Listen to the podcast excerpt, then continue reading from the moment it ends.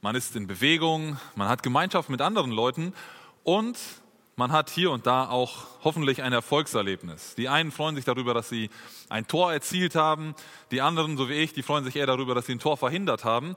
Und ähm, ja, da werden durch diese Erfolgserlebnisse wird vielleicht Adrenalin ausgeschüttet und man ist begeistert dabei und man ähm, ja, liebt es einfach, Fußball zu spielen. In meiner Jugendzeit haben wir mit der Jugendgruppe ähm, jeden Sonntag eigentlich auf dem Fußballplatz zusammen Fußball gespielt. Wir hatten nachmittags Gottesdienst und dann haben wir uns vormittags zum Gebetskreis getroffen und danach direkt auf dem Fußballplatz. Bei jedem Wetter haben wir gespielt. Und einmal haben wir ein Problem gehabt. Und zwar waren wir wieder mal verabredet. Ich glaube, es war 11 Uhr, ich bin mir nicht mehr ganz sicher. Äh, wir waren da auf dem Fußballplatz, alle waren da, es waren genug Spieler da, die Mannschaften waren eingeteilt. Wir hatten genug Wasser mit, falls jemand Durst bekam. Wir hatten die richtige, richtige Bekleidung für das Wetter, ähm, das da gerade war, das richtige Schuhwerk, um auf dem Platz zu spielen. Aber wir hatten ein Problem. An diesem Sonntag hat keiner von uns daran gedacht, einen Ball mitzubringen zum Spielen. Wir waren dort zusammen aber niemand hatte an den Ball gedacht. Eine dumme Angelegenheit. Wir waren bereit, aber die Hauptsache für das, was wir dort machen wollten, fehlte. Ich meine, man kann keinen Spielstand haben. Der Spielstand 3 zu 3 oder 5 zu 1 hängt von dem Ball ab.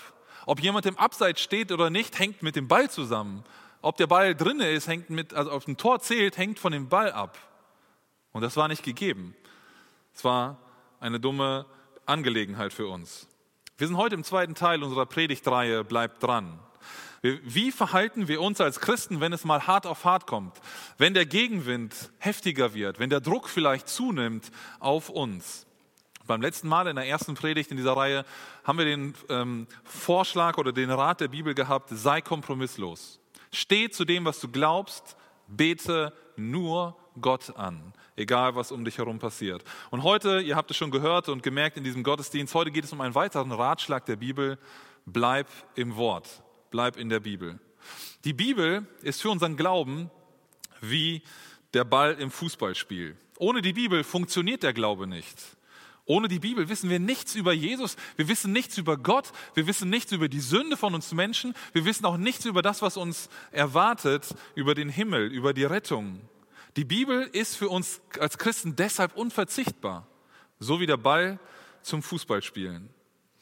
Im vermutlich letzten Brief, den wir in der Bibel von Paulus haben, da schreibt Paulus an seinen guten und treuen Mitarbeiter Timotheus. Und gegen Ende des Briefes kommt er zu einer Passage, die vielen von uns sehr wohl äh, bekannt ist. Und diese schauen wir uns heute gemeinsam an und versuchen einmal herauszuarbeiten, warum es sinnvoll ist, sich in Krisen an das Wort Gottes zu halten und darin verwurzelt zu bleiben. Ich lese uns den gesamten Predigtext einmal vor für heute. Das ist aus 2 Timotheus 3, die Verse 14 bis 17. Du aber bleibe in dem, was du gelernt hast und wovon du überzeugt bist, da du weißt, von wem du gelernt hast. Und weil du von Kind auf die heiligen Schriften kennst, die Kraft haben, dich weise zu machen zur Rettung durch den Glauben, der in Christus Jesus ist. Alle Schrift ist von Gott eingegeben und nützlich zur Lehre, zur Überführung, zur Zurechtweisung, zur Unterweisung in der Gerechtigkeit, damit der Mensch Gottes richtig ist, für jedes gute Werk ausgerüstet. Wir kommen zum ersten Aspekt, den ich mit uns heute betrachten möchte. Bleibe im Wort, weil es selbst gleich bleibt. In Vers 14 finden wir gleich einen Kontrast, eine Gegenüberstellung, die Paulus ähm, hier deutlich macht. Er sagt, Timotheus, du aber bleibe. Er betont hier, dass Timotheus etwas anders machen soll als andere Personen. Ne? Die machen etwas, du aber bleibe. Und was damit gemeint ist, das wird im Zusammenhang deutlich. Von Kapitel 3, dem ersten Vers, bis Kapitel, äh, Vers 13, also bis zu unserem äh, Text heute, spricht Paulus davon, dass in den letzten Tagen schwere Zeiten eintreten werden. So schreibt er es in Vers 1. Die Menschen werden sich da nur noch um sich selbst drehen. Sie gucken nur noch auf sich. Gott ist ihnen vollkommen egal. Paulus schreibt da von Menschen, die nur noch dem äußeren Schein nach gläubig sind, Christen sind, aber sie verführen andere, Vers 6 sehen wir das, oder sie widerstehen der Wahrheit, dem, dem Richtigen, Vers 8. Und außerdem spricht Paulus davon, dass man als Nachfolger Jesu Verfolgung ausgesetzt sein wird, Vers 12. Zusammengefasst kann man sagen über diese Zeit, dass es sich um eine Zeit handeln wird, von der Paulus spricht, in der es schwierig ist, sich an das zu halten, was Gott möchte. Es wird also keine schöne Zeit, die Paulus uns hier aufzeigt. Aber er sagt, Timotheus, wenn diese Zeiten auftreten, du aber bleibe im Wort. Und es ist eine Aufforderung, die Paulus hier zeigt, äh, aufzeigt, in dem zu bleiben, was er, was Timotheus gelernt hat und wovon er überzeugt ist. Wenn die Umwelt, wenn das ganze Umfeld um dich herum sich auf den Kopf stellt, wenn es verrückt spielt, dann bleibe bei dem Bekannten, dann halte daran fest, bleibe bei dem, trotz aller Umstände, bleib bei dem, was gleich bleibt, bei dem, von dessen Richtigkeit du überzeugt bist. Und dieses Etwas, von dem Paulus hier spricht, das ist das Wort Gottes. Das ist die Bibel. Halte daran fest. Die Bibel wird auch dir Sicherheit geben. Nicht das Internet mit zig Millionen Informationen, die wir finden, die vielleicht auch spannend sind oder spektakulär oder so, wo wir auch vieles lesen und hören können. Aber nicht das Internet gibt dir die Hoffnung, sondern das Wort Gottes. Ich weiß nicht, ob wir jetzt schon in der Zeit leben, in der, von der Paulus hier spricht. Vielleicht kommt sie noch. Vielleicht leben wir aber auch schon in dieser Zeit. Aber was ich weiß, auch heute leben wir in starken Herausforderungen. Was ist noch wahr von dem, was wir lesen, was überall uns zugetragen wird? Wer behält da noch den Überblick bei all diesen vielen Neuigkeiten und Nachrichten? Gottes Wort ist und bleibt gleich. Es hat sich nicht verändert und es wird sich auch nicht verändern, weil Gott selbst treu zu seinem Wort steht. Bleibe im Wort Gottes. Das ist die Aufforderung, die Paulus am Anfang voranstellt. Bleibe in dem. Und dann liefert er zwei Begründungen, warum Timotheus in diesem bleiben soll. Und die erste Begründung verknüpft Paulus mit den Lehrern. Er sagt, du kennst deine Lehrer. Das ist die erste Begründung. Timotheus soll in dem Gelernten bleiben, weil er weiß, von wem er gelernt hat. Das lesen wir in, am, äh, im zweiten Teil von Vers 14. Du weißt, von wem du gelernt hast. Paulus verknüpft an dieser Stelle das Lernen, also den Inhalt dessen, was gelernt wird, mit der Person des Lehrers, mit der Person, die das Ganze weitergibt. Und dieses Prinzip finden wir im Neuen Testament häufiger. Wir sehen immer wieder, dass Paulus selbst sich als Vorbild gibt, dem nachgeeifert werden soll. Selbst in diesem Buch in Kapitel 1, Vers 13, da sagt Paulus zum Beispiel, halte fest das Vorbild der gesunden Worte, die du von mir gehört hast.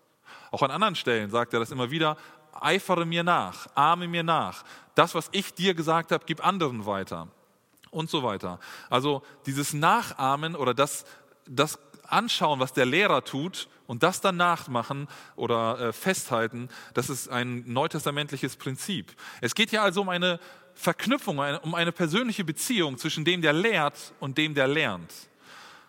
Um das Kennen des Lehrers. Und Paulus und Timotheus, die beiden kannten sich gut. Die haben viel zusammen erlebt.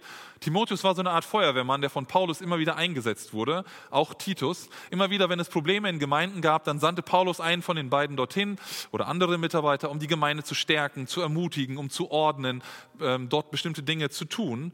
Und das, wir sehen, die beiden waren viel miteinander unterwegs, sie waren eng miteinander verbunden, die kannten sich wirklich gut. Und ähm, ja, man kann sagen, wenn Paulus vorne etwas lehrte auf der Bühne, dann wusste Timotheus, der irgendwo in den Reihen saß, ob Paulus das auch so lebte, ob das Lehren und Leben zusammenpasste. Ähm, das sah er ganz besonders und deswegen ist diese Verknüpfung von dem Lehrer zu dem Lernenden so wichtig. Und ich glaube, es ist auch heute für uns so wichtig, dass wir darauf achten, von wem wir lernen. Timotheus soll nicht irgendjemandem vertrauen, der vielleicht gut reden kann, der vielleicht sehr christlich auftritt, sondern er soll den vertrauen, den Lehrern, die er kennt, von denen er das Leben kannte, bei denen er persönlich nachfragen konnte. Bei ihnen sah er hautnah geistliche Siege, aber auch Niederlagen. Nicht nur das schöne Instagram-Leben vorgespielt, alles gut, alles äh, schön, sondern er sah auch die Niederlagen, er sah auch die Schwierigkeiten. Heute haben wir durch die vielen Internetvideos, Livestreams Möglichkeiten, jede x-beliebige Gemeinde uns anzuschauen, jede Art von Prediger zu sehen und zu hören und uns von überall belehren zu lassen. Und da ist wirklich sehr viel Gutes dabei. Aber manchmal ist es auch so, dass diese Gemeinden auch einfach nur anziehender und vielleicht moderner wirken von dem, was dort gemacht wird. Aber leider kann genau dieser Aspekt häufig auch, oder er tut es auch in, in einigen Fällen, eine gute Lehre verdecken. Es wirkt einfach gut, es wirkt cool, es wirkt modern, es wirkt anziehend, aber die Lehre, die rüberkommt, die passt nicht ganz zum Wort Gottes. Und da müssen wir echt aufpassen, dass wir da keiner falschen Theologie oder Lehre aufsetzen. Und ich glaube ganz fest daran, dass Gott gerade die Ortsgemeinde eingesetzt hat, weil man sich dort kennt, weil man dort Kontakt hat zu den Mitgläubigen, zu den Geschwistern, zu den Lehrern, die auch vorne stehen. Und in Hebräer 13, Vers 7 lesen wir ein ganz wichtiges Prinzip. Da schreibt der Hebräerschreiber, gedenkt eurer Führer, die das Wort Gottes zu euch geredet haben. Schaut den Ausgang ihres Wandels an und ahmt ihren Glauben nach. Ich möchte dich ermutigen, deine Lehrer wirklich zu kennen. Suche den Kontakt zu ihnen. Gehe sinnvoll auch vor allem mit anderen Lehrern um, die in der digitalen Welt dir begegnen, aber vielleicht auch in der analogen Welt, wo auch immer. Paulus sagt, es ist wichtig, bleibe in dem, weil du weißt, von wem du gelernt hast. Diese Verknüpfung von Lehrer und äh, Inhalt ist hier ganz wichtig. Es ist eine der Begründungen von Paulus, im Wort zu bleiben. Und die zweite Begründung sagt er, du kennst den Inhalt. Paulus liefert hier diese zweite Begründung in, ähm, in unserem Text. In Kapitel 1, 5 und 6, da spricht Paulus bereits schon über den Glauben, den Timotheus zu Hause von seiner Mutter und von seiner Großmutter gelernt hat. Die beiden werden sogar mit Namen erwähnt. Eine riesige Ehre, finde ich, für, zwei, äh, für diese beiden Frauen, die den Glauben einfach zu Hause praktisch ausgelebt haben und an das Kind weitergegeben haben. Timotheus lernte von seiner Mutter und Großmutter und wurde geprägt. Aber Timotheus kannte eben nicht nur seine Lehrer gut, sondern er kannte vor allem auch den Inhalt der Heiligen Schriften. Er wusste, was in den Heiligen Schriften steht. So sehen wir, lesen wir es in Vers ähm, 15. Und dieser Inhalt, der hatte sich seit der Kindheit von Timotheus nicht verändert. Und dieser Inhalt hat sich auch bis heute nicht verändert. Die Bibel ist Gottes Wort, so wie wir sie vorliegen haben. Für uns ist es heute so wichtig, dass wir die Bibel kennen und tiefergehender studieren. Mit der Zeit werden uns immer mehr Dinge auffallen, die uns vorher noch gar nicht aufgefallen sind. Es werden neue Fragestellungen hervorkommen, die uns herausfordern, uns weiter mit der Bibel zu befassen. Und wir werden durch immer mehr Verheißungen und Erkenntnisse ermutigt durch Gott, durch sein Wort. Und ich glaube, eine gute Möglichkeit ist es, täglich die Bibel zu lesen. Immer wieder, vielleicht mit einem Plan, der dich in einem Jahr durch die Bibel führt. Mit einigen Personen aus der Gemeinde haben wir das ja begonnen in diesem Jahr. Und wenn du angefangen hast, so einen Plan zu lesen, dann ermutige ich dich, dran zu bleiben, immer wieder neu Gottes Wort in dein Leben hineinzulassen. Ich möchte dich aber auch einladen, ganz herzlich zu den Bibelstunden, die wir im Moment zum Propheten Hosea haben. Auch das ist Gottes Wort. Die kleinen Propheten sind vielleicht häufig vernachlässigt, weil manches schwer zu verstehen ist oder schwierig ist, kompliziert ist. Ähm, aber es ist auch Gottes Wort, von Gott eingegeben, damit wir etwas daraus lernen können. Also lass dich auch darauf ein, lerne den Inhalt der Bibel vielleicht gerade auch durch die Bibelstunden noch ähm, stärker kennen. Ich möchte aber auch ganz besonders die Kinder und Jungschaler unter euch, die jetzt zuschauen, herausfordern. Und zwar ähm, mache ich euch folgenden Vorschlag. Bis nächsten Samstag sind es sechs Tage, wenn wir am Montag beginnen, also morgen. Und ich möchte euch dazu herausfordern, den ersten Timotheusbrief euch vorzunehmen. Wir haben ja jetzt den zweiten, aber nehmt euch den ersten, das, das hat nämlich sechs Kapitel, für jeden Tag ein Kapitel. Lest jeden Tag eins dieser Kapitel, fortlaufend, erste Timotheus. Und nächsten Samstag kommt, äh, also vorher schreibt ihr euch noch einmal auf, was ihr aus diesem Brief gelernt habt. Und nächsten Samstag kommt ihr zu mir nach Hause, gebt mir diesen Zettel ab, ähm, was ihr gelernt habt und ich teile mit euch ein Stück meiner Lieblingssüßigkeiten. Und ähm, ich sage euch so viel, ist es ein Kinderriegel oder ein Duplo-Riegel. also lasst euch dazu herausfordern. Es ist auch richtig wichtig, dass äh, wir schon als Kinder lernen, regelmäßig in der Bibel zu lesen und zu schauen, was möchte Gott uns durch sein Wort weitergeben. Paulus spricht ja auch in Kapitel 1 und auch in diesem äh, Text hier die Tatsache an, dass Timotheus den Glauben, die Schriften schon von Kindheit an kannte. Und ich glaube, wir als Eltern tragen auch eine große Verantwortung für die geistliche Bildung unserer Kinder. Verantwortung wird ja häufig mit äh, irgendwie Druck ähm, verbunden. Ich muss etwas tun, ich habe die Verantwortung, das gut über die Bühne zu bringen. Klar, wir haben diese Verantwortung, aber auf der anderen Seite haben wir auch eine riesige Chance, das Evangelium, das Wort Gottes an unsere Kinder weiterzugeben. Und da möchte ich uns als Eltern herausfordern, aber auch die Großeltern. An Timotheus sehen wir, seine Großmutter hatte auch eine wichtige Rolle. Lasst uns versuchen, unsere Kinder mit dem Wort Gottes zu erreichen. Das immer wieder in den Alltag zu integrieren, ganz natürlich darüber zu sprechen, Möglichkeiten zu schaffen, wo wir mit den Kindern ähm, über das Wort reden, sie darauf hinweisen, sie damit in Berührung bringen und ihnen auch schon beibringen, im Wort Gottes zu lesen. Vielleicht kannst du dein Kind unterstützen bei dieser Herausforderung mit dem ersten Timotheusbrief bis zum nächsten Samstag. Und vielleicht kann es dazu führen, dass aus unseren Kindern Persönlichkeiten werden, die wie Timotheus von Gott gebraucht werden in seinem Dienst. Dadurch, dass du dich mit dem Wort Gottes auseinandersetzt und es deinen Kindern weitergibst.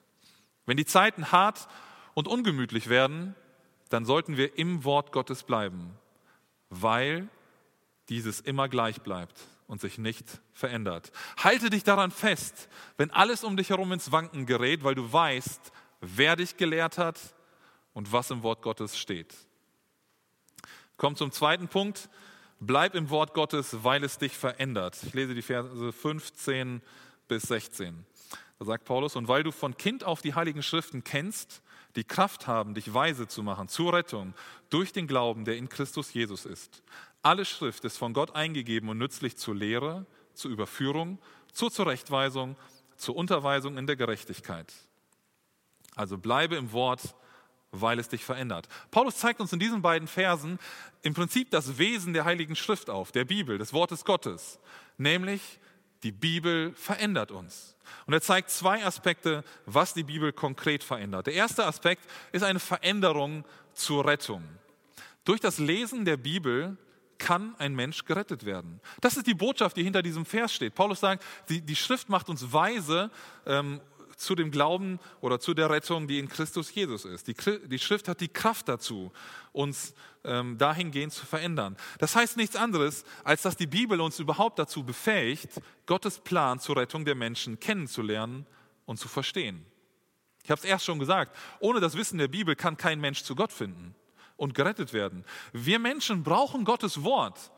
Nicht auf irgendeine mystische Art und Weise durch übernatürliche sonst äh, welche Kanäle oder so, sondern wir brauchen das Wort Gottes. Wenn ein Mensch gerettet werden soll, geschieht es durch das formulierte Wort Gottes. Entweder geschrieben und wir lesen es, aber es ist formuliert, oder jemand formuliert es mit dem Mund und der andere hört es. Aber wir brauchen das Wort Gottes, um gerettet zu werden.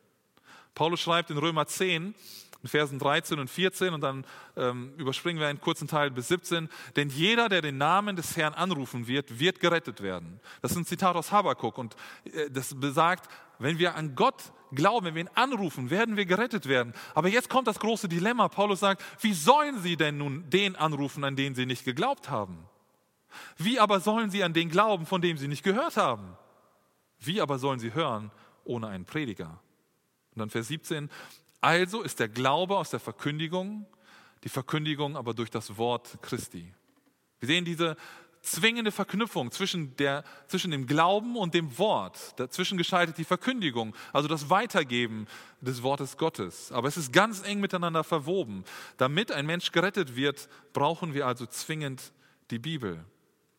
Aber wir sehen noch einen weiteren wichtigen Aspekt, den Paulus hier zur Errettung von Menschen anspricht. Er sagt, die Rettung kommt aus Glauben. In Epheser 2, 8 und 9 lesen wir dazu, denn aus Gnade seid ihr gerettet durch Glauben und das nicht aus euch. Gottes Gabe ist es, nicht aus Werken, damit niemand sich rühmt. Es ist der Glaube, der dich und mich rettet und nicht unser eigenes Werk. Aus eigener Anstrengung kann niemand Gott gefallen oder beeindrucken. Und, und dieser Glaube, der ist ganz eng an Jesus gekoppelt.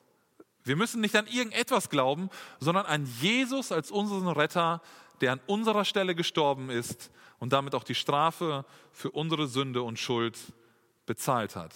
Das ist der rettende Glaube. Wer an diesen Jesus und an diese Tat glauben, das für uns, für unsere Schuld persönlich in Anspruch nehmen. Jesus selbst macht diese Fokussierung auf sich selbst auch sehr deutlich. In Johannes 14,6, da lesen wir, dass Jesus sagt, ich bin der Weg und die Wahrheit. Niemand kommt zum Vater als nur durch mich.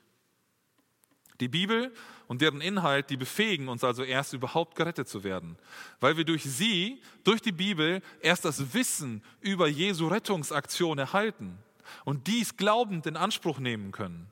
Und genau dadurch schafft die Bibel die größte Veränderung, die im Leben eines Menschen eintreten kann, weil sie die Ewigkeit verändert. Von ewig getrennt von Gott zu ewig zusammen mit Gott im Himmel. Das ist die größte Veränderung, die ein Mensch erleben kann. Und das kriegen, diese kriegen wir durch das Wort Gottes.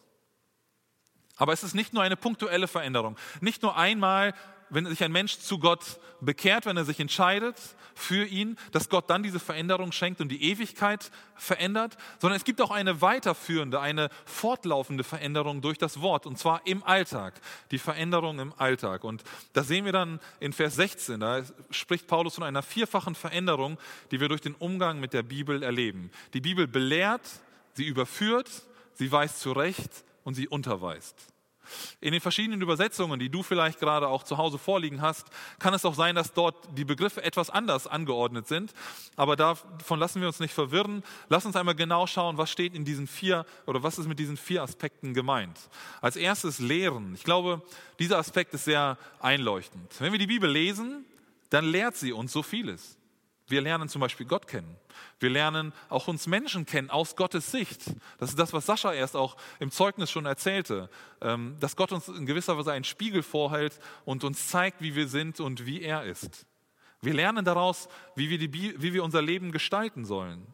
Wir lernen, was mit der Menschheit noch passieren wird in der Zukunft, wie die Welt zu Ende gehen wird und was Gott sich dann gedacht hat. Das lernen wir aus der Bibel, weil sie uns lehrt. Wenn du also Gottes Wort liest, dann lehrt Gott dich höchstpersönlich. Man könnte auch sagen, du sitzt bei Gott in der Schule und lernst das, worauf es im Leben und im Sterben ankommt. Das, was wirklich wichtig ist. Der zweite Aspekt nach dem Lehren ist das Überführen. Und das Wort, das Paulus hier verwendet, das bedeutet so viel wie einen Schuldigen von einer Schuld irgendwie überführen. Ihm klar machen, das, was du getan hast, ist falsch, es ist eine Schuld und ich überführe ihn, ich mache es ihm klar, dass er falsch liegt. Oder es wird auch in einem anderen Zusammenhang verwendet, jemanden widerlegen. Also er hat eine falsche Meinung, eine falsche Überzeugung und ich kann es ihm deutlich machen, widerlegen, dass seine Meinung die falsche ist und dass er seine Meinung korrigieren muss. Die Bibel zeigt uns also deutlich die Schuld auf, die wir mit uns herumtragen. Auch wenn wir schon als Christen leben, häufen wir immer wieder Schuld an in unserem Alltag. Und sie zeigt uns, wo wir falsch liegen in unserem Verhalten, in unserem Reden, in unserem Denken und in unseren Einstellungen als Christen.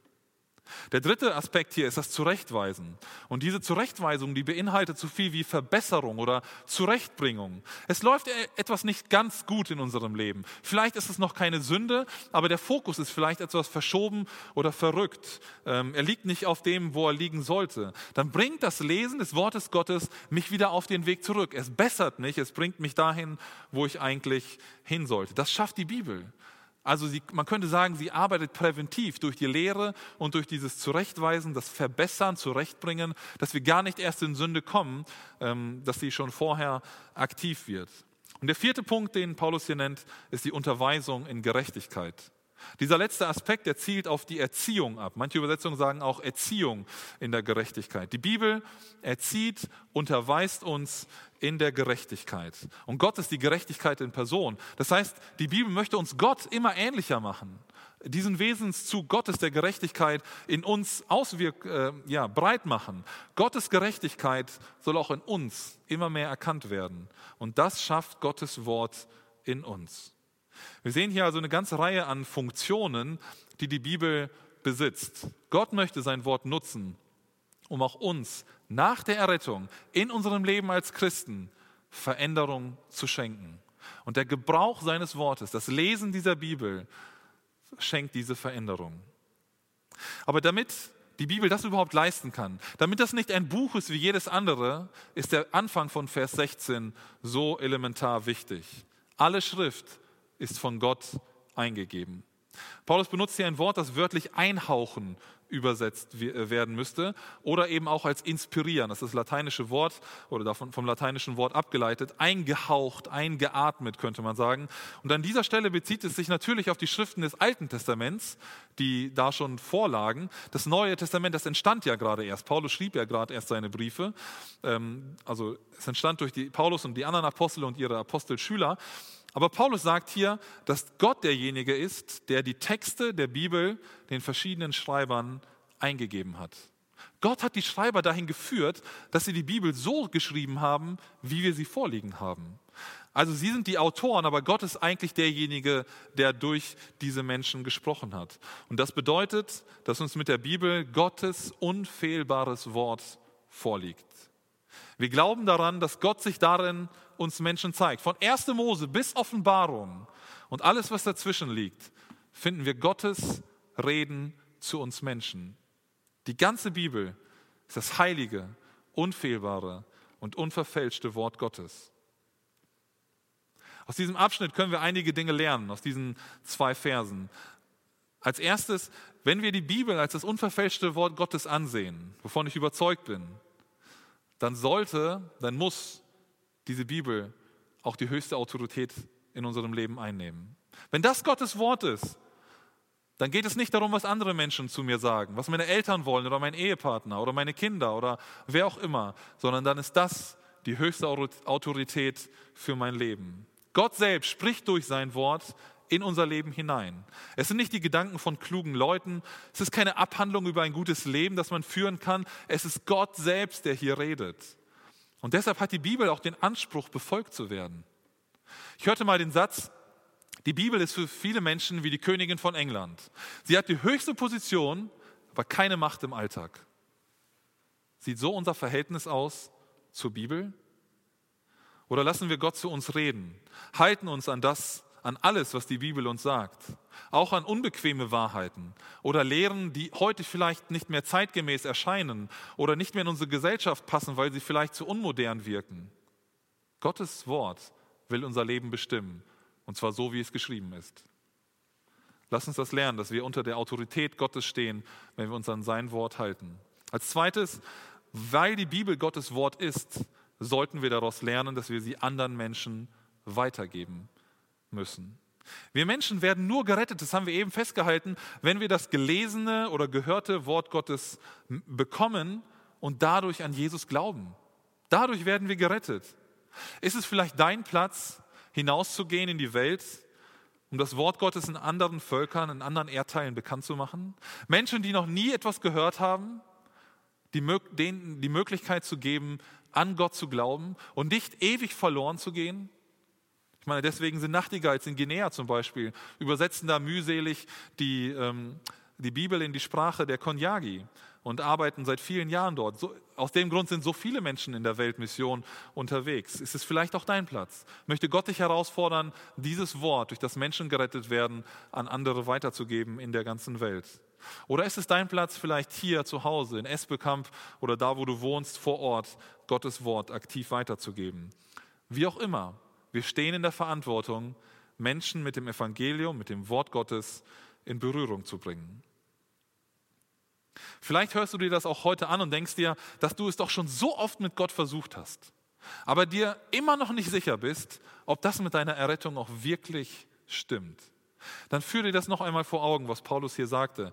Wenn die Bibel ganz allgemein davon spricht, dass wir durch die Bibel zum rettenden Glauben an Jesus kommen, dann gilt das auch für dich. Wenn du Jesu Opfertod, wenn du Jesu Sterben am Kreuz in Anspruch nimmst für deine Schuld, für deine Sünde, die du nicht selbst vor Gott bereinigen kannst, dann sagt die Bibel, dass du gerettet bist. Dann kannst du das annehmen und dich auf Gottes Wort verlassen. Dann bist du ein Kind Gottes.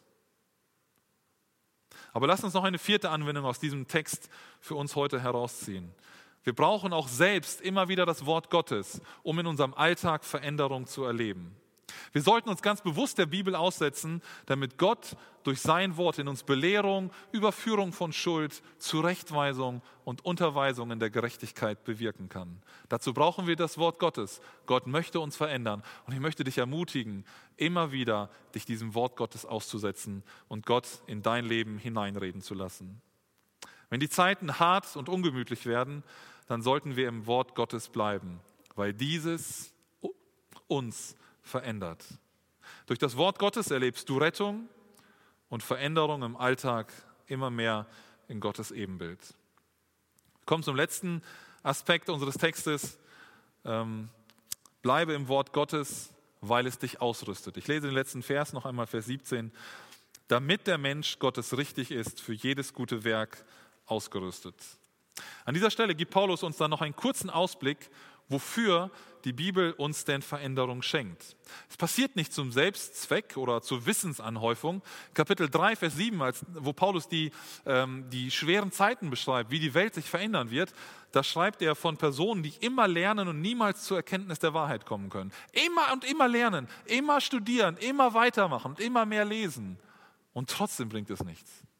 Es geht nicht um Wissensanhäufung. Es geht um keine Checkliste, die wir abhaken müssen, dass wir wieder gelesen haben. Es ist also nicht nur das Lesen der Bibel, das uns irgendwie heiliger macht, sondern das Wort Gottes soll uns ausrüsten.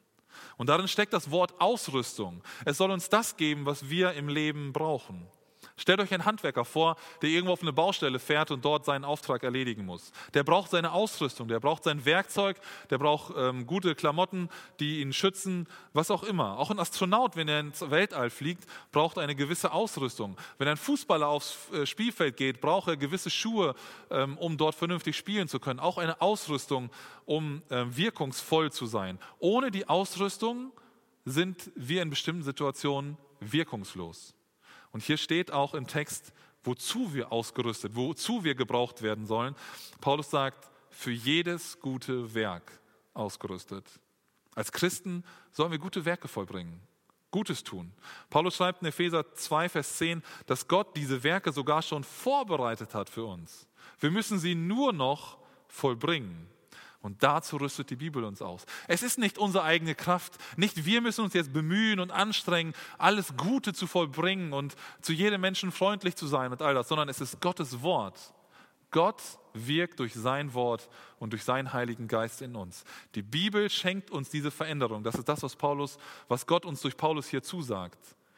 Er ist es, der in uns wirkt. Setzt du dich dem Wort Gottes aus? Lässt du dich davon belehren, zurechtweisen, überführen? Dann wird Gott dich dadurch befähigen, Gutes zu tun im Leben anderer Menschen. Die Bibel rüstet uns dafür aus.